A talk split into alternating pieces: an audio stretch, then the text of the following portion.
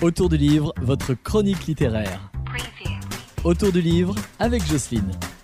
Bonjour les loulous, aujourd'hui je vais vous parler d'un livre que j'ai découvert il n'y a pas très longtemps qui s'appelle Fridge Swede de Pérouge et le hurlement du loup de la Dombe.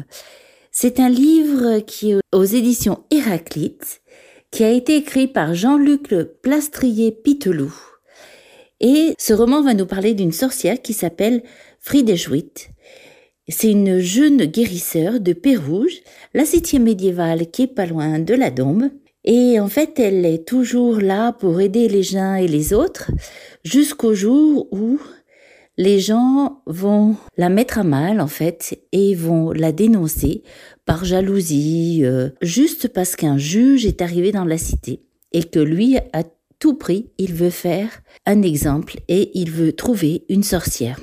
C'est l'histoire de cette femme qui veut aider les gens, qui les a toujours aidés, qui les a aidés à coucher, qui les a aidés à se soigner, et qui tout d'un coup va se retrouver devant ce juge, devant ce bourreau, et euh, ben c'est son histoire.